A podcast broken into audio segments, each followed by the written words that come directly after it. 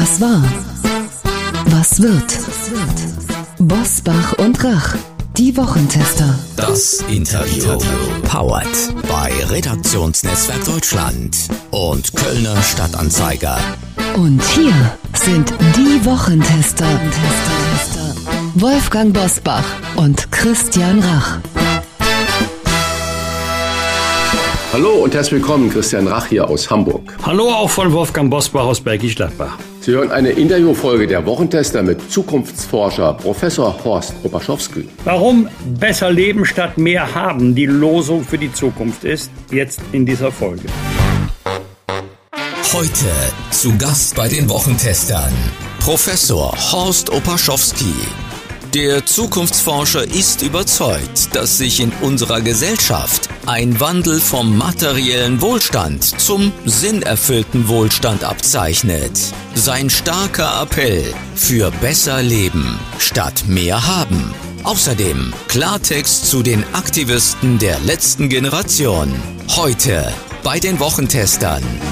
Er berät Wirtschaft und Politik und lehrte mehr als 30 Jahre an der Universität Hamburg. Bekannt wurde er unter anderem durch den nationalen Wohlstandsindex, den er seit 2012 regelmäßig in Kooperation mit dem Ipsos-Institut erstellt. Mr. Zukunft ist sein Spitzname, denn er weiß in der Regel schon etwas früher, wie wir morgen und übermorgen leben werden. Sein neuestes Buch trägt den provokanten Titel Besser leben statt mehr haben. Er ist überzeugt, das Bruttoinlandsprodukt hat als alleiniges Kriterium für Wohlstand ausgedient. Dazu sprechen wir mit dem Zukunftsforscher Professor Horst Opaschowski.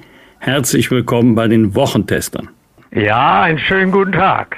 Herr Professor Opaschowski, besser leben statt mehr haben als Lebensziel. Was macht Sie so sicher, dass das der neue Trend ist oder ist das von Ihnen eher eine Empfehlung, ein guter Rat? Nein, nein, nein. Man muss schon unterscheiden zwischen äh, äh Trendentwicklungen, die auch empirisch abgesichert sind, und äh, bloßen persönlichen Meinungen. Also besser leben ist für mich die positive Antwort auf das immer mehr und äh, das weltweit. Sie haben ja äh, vorhin angesprochen den nationalen Wohlstandsindex für Deutschland, den hatte ich 2012 entwickelt und wissen Sie, wer zuerst angerufen hat? Die Chinesen und zwar die amtliche Nachrichtenagentur Xinhua. Äh, sie fragte, ob man den nationalen Wohlstandindex auch auf China übertragen kann.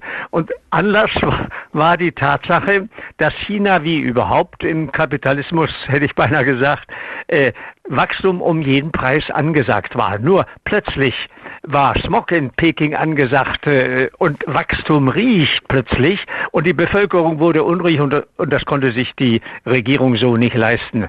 Also mit meiner äh, neuen Studie Besser Leben statt mehr haben, definiere ich jetzt beides gleich neu, nämlich Wachstum und Wohlstand. Also Wachstum will ich ja nicht äh, verjagen. Wachsen soll natürlich weiter die Wirtschaft, aber es sollen auch wachsen die Wissenschaft, die Kultur, natürlich die Medien, die Kommunikation.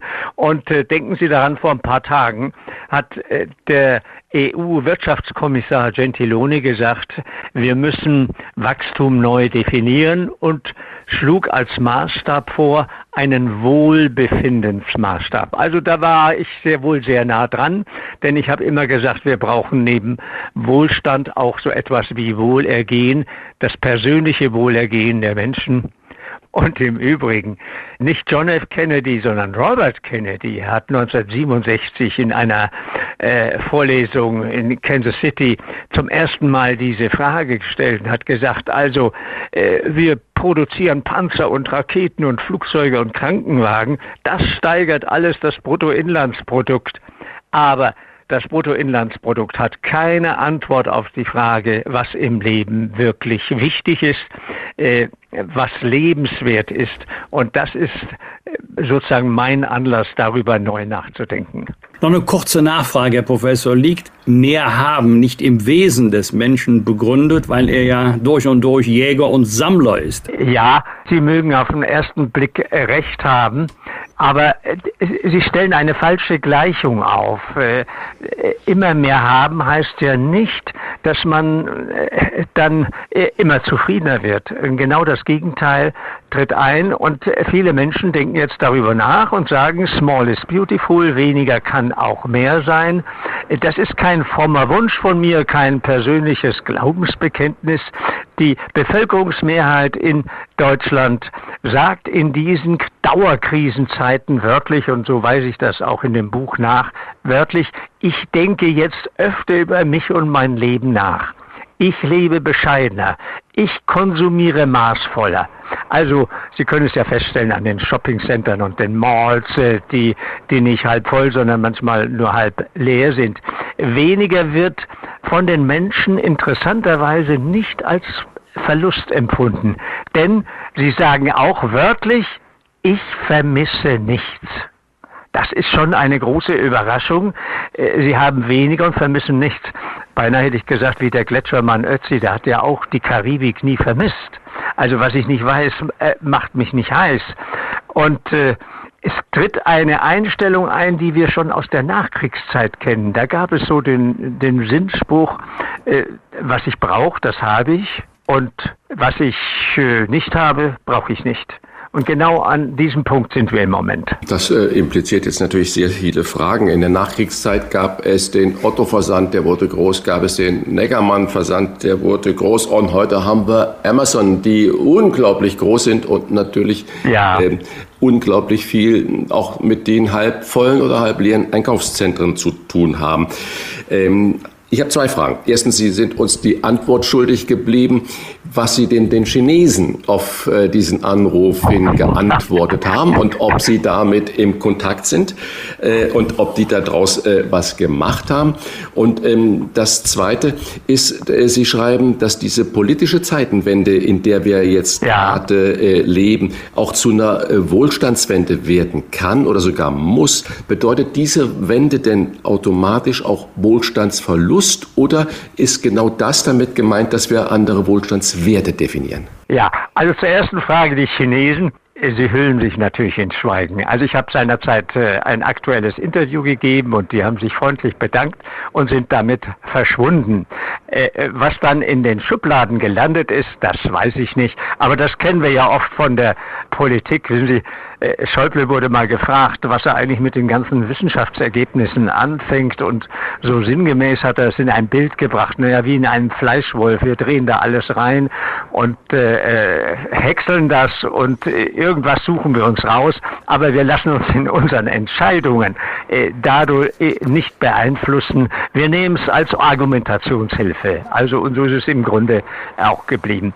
Die zweite Frage von Ihnen, Wohlstandsverlust. Also es ist schon so, äh, jeder Zweite hat derzeit Sorgen um die eigene wirtschaftliche Lage. Also finanzielle Sorgen gibt es in Deutschland, äh, insbesondere auch bei der jungen Generation. Zukunftsängste breiten sich aus, wenn Sie so wollen, Existenzängste.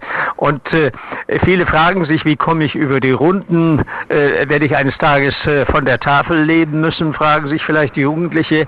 Also solche Verluste tun einfach weh und das wünscht man seinem ärgsten Feind nicht. Und natürlich, und damit bin ich sozusagen als Zukunftsforscher ge gefordert, natürlich geht es auch um Vorsorge.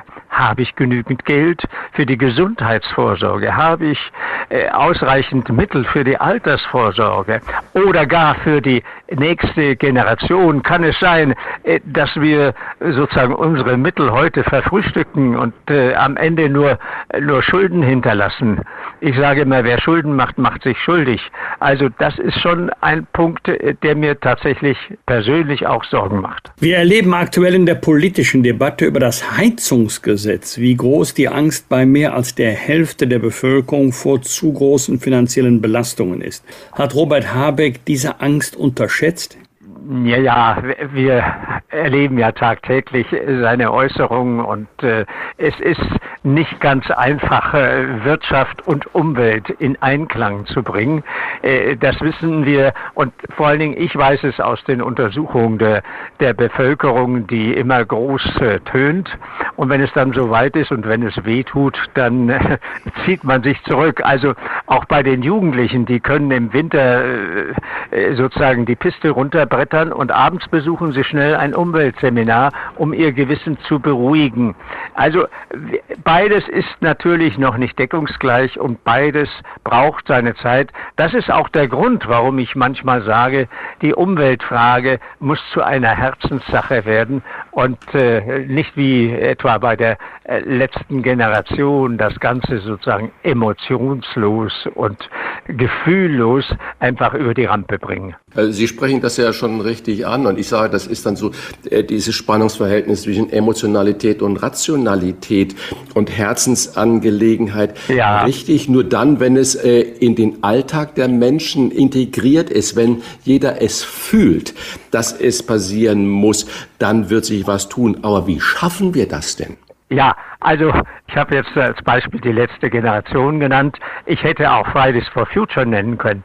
Wissen Sie, Fridays for Future, wenn man so sieht, mit welcher Begeisterung diese, man muss ja fast sagen, Kinder, die Jugendlichen, die Schüler, Schülerinnen, äh, da auf die Straßen gegangen sind, zu Tausenden, mit welcher Lust und Freude an der Demo und an dem, was sie bewegen wollen was ist bei der letzten Generation? Ja, die hat doch die Zeit verschlafen, freudlos, lustlos, emotionslos, kalt, äh, sitzen die da und kleben sich fest, äh, machen alles sozusagen über die Vernunft und so werden sie nichts ändern können. Nur über Emotionen äh, können sie Verhaltensänderungen erreichen. Also ich würde mal sagen, mindestens 60 Prozent vielleicht sogar 70 Prozent der Verhaltensänderungen gehen sozusagen auf eine Ansprache der Gefühle zurück. Und äh, die letzte Generation wird so, wie damals die Studentengeneration, die wird so die Masse nie erreichen. Die wollten damals in den äh, 68er Jahren die Arbeiter bewegen. Nichts hat sich bewegt. Also es wird keine Massenbewegung werden. Und als Zukunftsforscher sage ich immer, wer den Menschen etwas Schönes nehmen will, der muss ihnen etwas anderes Schönes dafür geben. Und genau darum geht es eigentlich, dass äh, diese Veränderungen, die natürlich notwendig sind, die vielleicht auch gelegentlich wehtun, dass man die kompensiert mit etwas, was man zusätzlich gewinnt. Also ich spreche in der Zukunftsforschung vom Zeitwohlstand.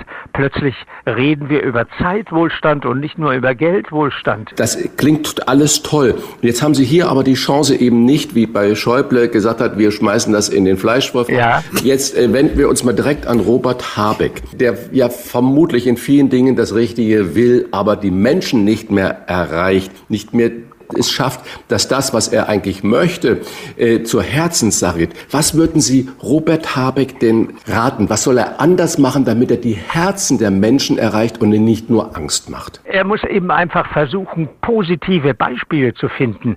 Und äh, äh das gelingt. Im Moment haben wir, äh, deswegen redet man ja auch oft von der, äh, von der Ver Verbotspartei. Also positive Beispiele. Ich habe zum Beispiel selber Helferbörsen eingerichtet, wo Jung und Alt sich gegenseitig helfen. Man kann äh, über die neue Infrastrukturen nachdenken, Nachbarschaftshilfen. Man kann politisch nachdenken über, er ist ja sozusagen auch Wirtschaftsminister, nicht nur gedanklich Umweltminister, äh, äh, über die Flexi-Rente, aber das ist nochmal ein eigenes Thema für sich, denn für mich ist eine der größten Probleme die Epidemie der Einsamkeit, der Kontaktarmut und nicht nur der Geldarmut. Also wie es uns gelingt, äh, Menschen ein Leben lang beschäftigt zu halten.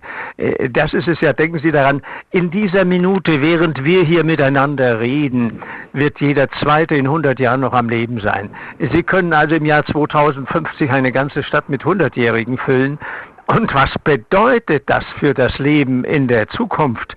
Äh, dann werden Sie doch nicht mehr nur über eine, einen Ruhestand mit 62, 65 oder 67 reden wollen. Sie wollen ein Leben lang gefordert werden. Sie wollen gebraucht werden. Und äh, deswegen denke ich mir, äh, soll man über diese Flexirente früher aufhören oder länger arbeiten, mehr diskutieren. Länger leben heißt für mich auch länger arbeiten. Der nationale Wohlstandsindex belegt, dass Wünsche wie Haus, Wohnung, Auto an Bedeutung verlieren. Aber was tritt denn an deren Stelle? Ja, Sie haben schon recht. Wie hieß es früher im Werbespruch? Mach mein Haus, mein, meine Wohnung, mein Boot und weiß ich was alles. Ja, äh, das zählt in der Tatsache äh, wirklich nicht mehr. Äh, die, die Menschen sagen es selbst. Und was tritt an die Stelle? Ich nenne zum Beispiel die vier F immer. Also Familie, Freunde, Freiheit und Frieden. Das sind die neuen Qualitäten, auf die es ankommt. Die Familie ist das Wichtigste im Leben. Die Freunde werden ja fast zu einer zweiten Familie. Hinzu kommen auch äh, die Nachbarn, die sich äh, zum Beispiel in der Corona-Krise bewährt haben, die immer da sind, äh, äh wenn man sie braucht, im Unterschied vielleicht äh, zu den Freunden, die weiter weg wohnen.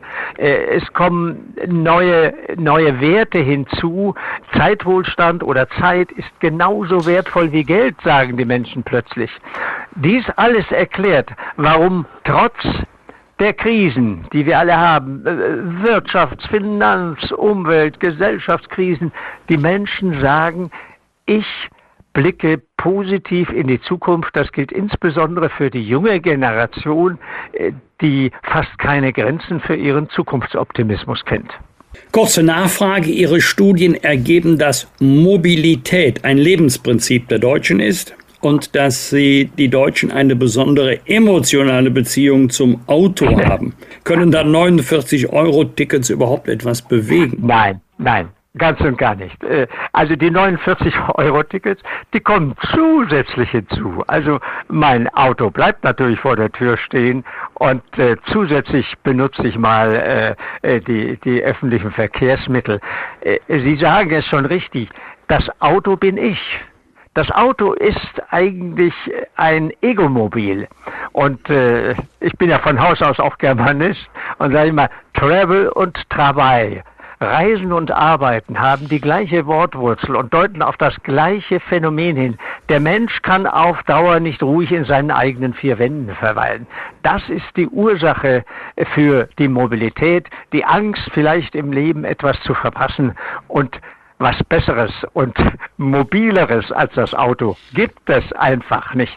Es steht in der Garage oder vor der Tür, auch wenn ich weiß, äh, dass das Auto oder mobil im Grunde genommen ein, ein Stehmobil ist. Also äh, 70, 80 Prozent der Lebenszeit steht das Auto in der Garage. Wenn ich das so höre und ähm, ja. dann sehe, wie wir uns im Moment befinden und was für Schwierigkeiten ist und dass die Leute ja sagen, ja, im Prinzip unterstützen wir das alles, aber äh, jetzt, wo es mich persönlich betrifft, bin ich eigentlich nicht mehr dafür. Brauchen wir für die Zukunft so eine Art Agenda 2010, wie sie Gerhard Schröder damals aufgelegt hat? Braucht es eine Agenda Agenda 2030, um äh, das Ganze zu bewegen? Und wenn ja, was sollte denn da drin stehen? Ja, ich habe ja als Zukunftsforscher oft sozusagen äh, in die Wüste gerufen und blieb dann manchmal allein. Ich habe einen Deutschlandplan entwickelt. Ich habe äh, eine Veröffentlichung rausgebracht äh, vor zehn Jahren, Deutschland 2020 und dann später auch 2030. Also es liegt eigentlich alles, alles vor da sind wir wieder bei dem Bild des Fleischwolfes. Es muss nur aufgegriffen, es muss umgesetzt werden. Und ich bin auch der Meinung, äh, die, die Politik äh, muss mehr Vorausschau betreiben, verantwortlich Vorausschau. Sie muss mehr vorbereitet sein. Also ist die deutsche Politik eigentlich darauf vorbereitet, dass möglicherweise Donald Trump wieder Präsident wird? Oder ist sie dann wieder überrascht und sagt, wir müssen neu nachdenken? Schon Perikles in der Antike hat mal gesagt, es kommt nicht darauf an, die Zukunft vorauszusagen, sondern die Zukunft, äh, auf die Zukunft gut vorbereitet zu sein. Also ich würde als Zukunftsforscher noch sagen, es ist, kommt darauf an, die Zukunft möglich zu machen. Nicht als eine Zukunft, nicht als die Zukunft, sondern vielleicht verschiedene Zukünfte. Die Politik müsste also mehr in Szenarien denken und eigentlich müssten die so einen Brain Trust haben. Ich hoffe, sie haben ihn. Äh, man weiß nicht, was die eigentlich den ganzen Tag da in ihren Ministerien tun. Ein Ergebnis ihrer Befragungen lautet, Insbesondere die junge Generation im Alter bis 24 Jahren meldet positiven Zukunftshunger an. Ja. Passt das aktuell zu den Klimaklebern der letzten Generation, die ja wegen drohender Apokalypse keine Kinder mehr in die Welt setzen möchten? Ja, das Argument höre ich seit 20, 30 Jahren immer. Ach, die Welt ist so schlecht, dass äh, da kann man noch keine Kinder in die Welt setzen. Nein, das ist nur ein, ein vorgeschobenes äh, Argument. Und äh, wir zitieren zwar immer die letzte Generation, weil sie, ja, weil sie so auffällig ist und die Aufmerksamkeit auf sich zieht, aber natürlich repräsentiert die nicht äh, die, die Gesamtgesellschaft und auch nicht die gesamte Jugend. Äh, also bei der Jugend, glaube ich, äh, sind sehr, sehr viel positive äh, Veränderungen feststellbar. Äh, sie will mehr äh, helfen, sozusagen als Ehrensache und nicht als Ehrenamt. Man sprach ja auch von der Generation Sandsack. Also sobald die erste Flut da ist, sind die Jugendlichen auch da und helfen. Das Informelle ist mehr gefragt als das Institutionelle. Das bekommen doch insbesondere die Kirchen, die Parteien, die Gewerkschaften alle zu spüren. Wir entwickeln uns zu einer Mitmachgesellschaft. Es wird in Zukunft dann eben mehr Mitmacher als Mitglieder geben. Und äh, was ganz wichtig ist, äh, die junge Generation sagt, ich äh, will eine bessere Gesellschaft haben und will auch mithelfen, eine bessere Gesellschaft zu schaffen. Also es wird manche spontanen Bürgerinitiativen geben als Einpunktaktion. Nicht mehr wie früher bei der Freiwilligen Feuerwehr, so Vater bei der, war bei der Feuerwehr, der Sohn auch. Nein, nein, es sind Einpunktaktionen. Wo ist gerade Hilfe nötig? Und dann sind die Jugendlichen natürlich auch schnell wieder weg. Also Bindung auf Lebenszeit wird immer seltener. Aber dem widerspricht ja so ein bisschen die Ergebnisse, die Klaus Hurrellmann, äh, Jugendforscher, ich glaube Universität Bielefeld ist er, glaube ich, ähm, zur Erkenntnis gebracht hat, dass die Jugend sich noch nie so gestresst gefühlt hat wie heute. Wie passt das denn mit Ihrer Theorie zum Hunger auf Zukunft zusammen? Naja, also Stress ist ja nur ein Phänomen. Stress ist äh, ein Merkmal unserer Zeit und äh, 1999, ist ein Vierteljahrhundert her, äh, habe ich das äh, Buch veröffentlicht, Generation Ed. Das ist dann damals Wort des Jahres geworden. Und da schrieb ich, die Zeit wird immer hektischer. Hetze, äh, Nervosität, Aggressivität werden sich ausbreiten. Und vielleicht wird eines Tages, so schrieb ich einem Vierteljahrhundert, wird Aggressivität eines Tages noch zur Normalität erklärt werden. Ja, das läuft alles, das ist ja auch der Grund, dass die Jugend nicht naiv und blindlings einfach in die Zukunft rutscht. Nein, die Jugend weiß um all diese Krisen und weiß, das muss sich durchstehen. Und sie hat sich auch in der Corona-Krise bewährt. Das Einzige, was mir bei der Jugend eben Sorge macht, dass die Einschränkungsbereitschaft der Erwachsenengeneration noch zu dürftig ist. Es kann nicht sein, dass die Mehrheit der Erwachsenengeneration sagt, ja, der nächsten Generation wird es nicht mehr so gut gehen wie heute. Äh, das ist ein Armutszeugnis und das können wir nicht auf uns sitzen lassen. Erleben wir eine Abkehr von der Politik und einen Rückzug ins Private, ins Lokale, dorthin, wo ich die Folge meines Tuns ganz direkt sehe und erlebe? Nein, eine Abkehr von der Politik bestimmt nicht. Es kommt eben darauf an, wie wir Politik definieren und äh, die Politik findet im, im Alltag statt und äh, ich deutete es schon an, die Spontanität wird zunehmen, es bilden sich schnell Gruppierungen. Was gefragt ist, ist äh, eine Art Anwenderdemokratie, ist Zusammenhalt, ist Hilfsbereitschaft, weniger Egoismus, eher ein Ende des Ego-Kults kündigt sich an und äh, das, glaube ich, macht uns Hoffnung. Mir macht ein bisschen Angst, wenn ich die starken Werte der AfD sehe, die bundesweit in Umfragen mittlerweile vor den Grünen liegt. Also da ist meine Hoffnung so ein bisschen äh, schwindet da gerade. Wie schätzen Sie das ein? Kommt das aus Überzeugung heraus, dass die Menschen im Moment da zur AfD, viele, nicht alle, viele äh, zur AfD tendieren? Oder ist das nur Protest? Äh, ja, also Protest ist es natürlich auch und Überzeugung spielt sicher auch eine Rolle. Aber Stimmen werden aus Stimmungen gemacht. Und natürlich greift die AfD im Moment die Stimmungen auf. Und wir kennen doch das Auf und Ab, äh, waren ja selbst überrascht, äh, dass dann Scholz doch die Wahl gewonnen hat, obwohl medial massenhaft ganz etwas anderes vorausgesagt worden war. Also äh, das ist leider so und äh, äh, die Medienbranche trägt natürlich wesentlich dazu bei, äh, dass äh, die Stimmungen auch zu Mehrheitsstimmungen werden. Und auch als Zukunftsforscher kann ich bestimmte Dinge vorhersagen, aber ich kann nicht sagen, wie die Stimmung morgen früh oder übermorgen ist. Bei einer Befragung sagte mal ein Älterer, ich weiß, was auf mich zukommt, aber ich konnte nicht ahnen, was ich dabei fühlen werde. Und äh, so weit geht die Forschung dann doch nicht, dass ich weiß, was die Menschen äh, bei der nächsten Bundestagswahl fühlen werden, was vielleicht ein halbes Jahr vorher oder äh, äh drei Wochen vorher passiert ist. Und das führt dann zu Stimmungswahlen. Zum Schluss noch eine ganz persönliche Frage. Sie beschreiben in Ihrem Buch regelmäßige Begegnungen mit Angela Merkel, die in dem Satz enden, Guten Morgen, ich kenne Sie. Mich erinnert das an den Satz mal bei einem Duell vor der Bundestagswahl, ich glaube es war Per Steinbrück, Sie kennen mich. Schildern Sie uns doch bitte einmal diese Begegnungen. Ja, es ist ja so, ich war ja regelmäßiger Berater im Kanzleramt, bin immer morgens früh um Viertel vor zehn mit dem ICE in Berlin eingetroffen, über die Brücke gegangen und äh, jeden, jedes Mal, wenn ich um 10 Uhr dann das Kanzleramt betrat, betrat, kam mir Frau Merkel entgegen, weil sie um 10 Uhr ihre Sitzungen hatte oder äh, Termine draußen. Und, äh, wir haben uns gegenseitig begrüßt und als wir uns dann wirklich begegnet sind in Schloss Meseberg bei einer Klausurtagung, fing sie eben auch an. Ich kenne sie. Also wahrscheinlich war ich bis dahin eine Art Großonkel, der, der immer zur Stelle war. Ich erinnere mich auch an ein persönliches Gespräch, wo, wo es auch darum ging, wie sie gefordert ist. Wir erleben das ja jetzt bei Annalena Baerbock und anderen, äh, früher bei Genscher, äh, wo man immer sagte, Genscher begegnet sich äh, sozusagen in einem Flugzeug, das an ihm vorbeirauscht. Sie haben eben viele Termine und äh, ich weiß, dass Frau Merkel damals gesagt hat, ich kenne nichts anderes. Und dieses Kennen ist wahrscheinlich so ein Wort, das hat sie ja selbst bei der Bundestagswahl vorgebracht, als sie ein persönliches Bekenntnis abgeben wollte. Da sagte sie äh, sozusagen, liebe Wählerinnen und Wähler, Sie kennen mich. Sie hat also ganz bewusst abgehoben auf das ganz Persönliche. Besser leben statt mehr haben heißt das aktuelle Werk von Professor Horst Opaschowski.